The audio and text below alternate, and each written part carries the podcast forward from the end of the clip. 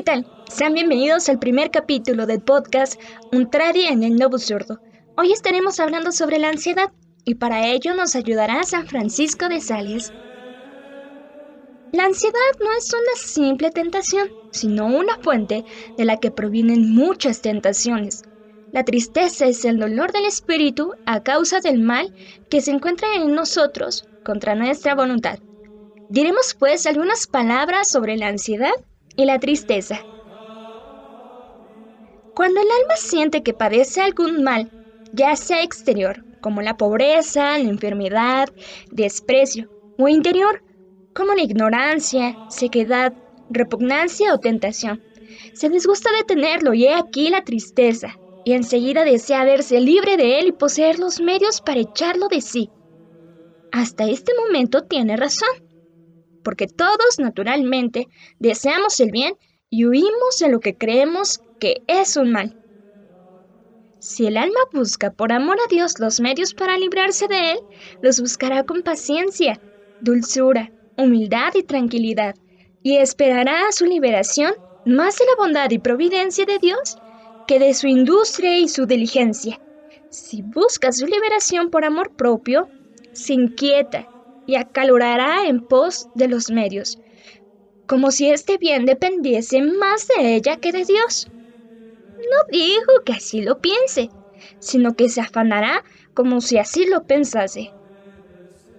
Si no encuentra enseguida lo que desea, caerá en ansiedad y en impaciencia, las cuales, lejos de librarla del mal presente, solo van a empeorar las cosas, y el alma quedará sumida en una angustia y una tristeza y una falta de aliento y de fuerzas, tal que le parecerá que su mal ya no tiene remedio alguno. He aquí, pues, como la tristeza que al principio es justa y razonable, engendra la ansiedad, y ésta le produce un aumento de tristeza, que es mala sobre toda medida.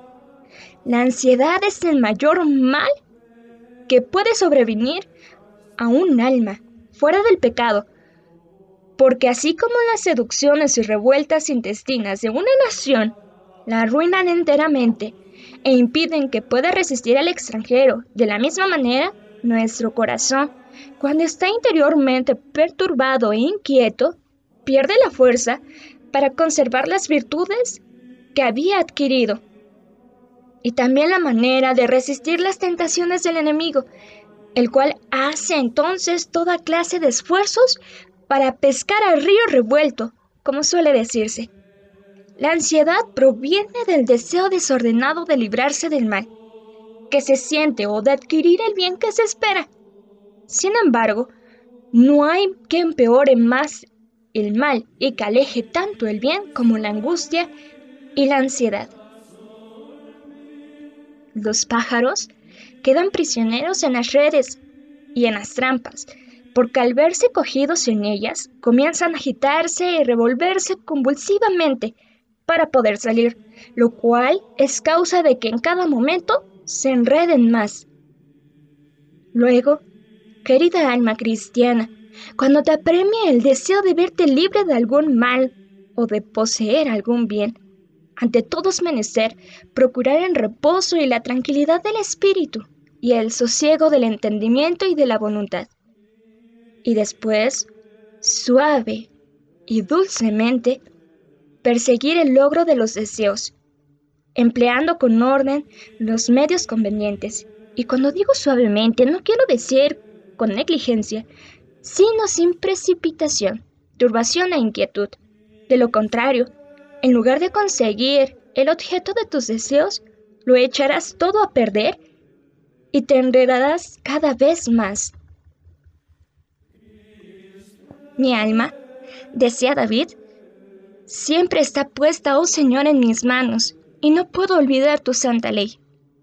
Examina, pues, una vez al día, a lo menos, o por la noche o por la mañana, si tienes tu alma en tus manos, o si alguna pasión o angustia te la ha robado. Considera si tienes tu corazón bajo tu dominio, o bien si ha huido ya de tus manos para enredarse en alguna pasión desordenada de amor, de aborrecimiento, de envidia, de deseo, de temor, de enojo o de alegría. Y, si se ha extraviado, procura ante todo buscarlo y conducirlo a la presencia de Dios, poniendo todos tus afectos y deseos bajo la obediencia y la dirección de su divina voluntad. Así como los que temen perder alguna cosa que les agrada mucho, la tienen bien acogida de la mano. Así también, a imitación de aquel gran rey, hemos de decir siempre, oh Dios mío, mi alma está en peligro. Por eso la tengo siempre en mis manos y de esta manera no me he olvidado de tu santa ley. Ay, querida hermana cristiana, no permitas que tus deseos te inquieten por pequeños o por poco importantes que sean, siempre, después de los pequeños, los grandes y los más importantes, encontrarán tu corazón más dispuesto a la turbación y al desorden.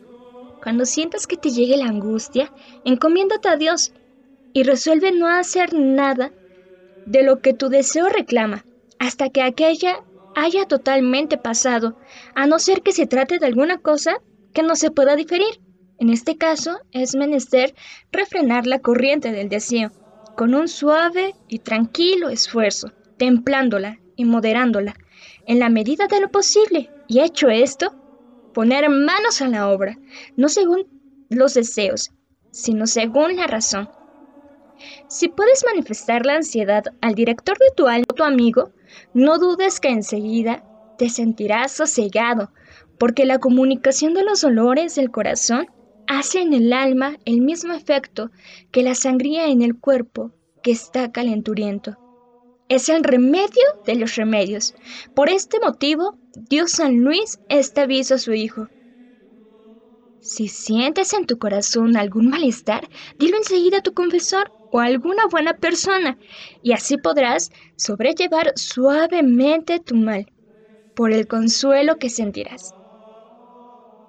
Introducción a la vida devota de San Francisco de Sales. Gloria al Padre y al Hijo y al Espíritu Santo, como era en el principio, ahora y siempre, por los siglos de los siglos. Amén.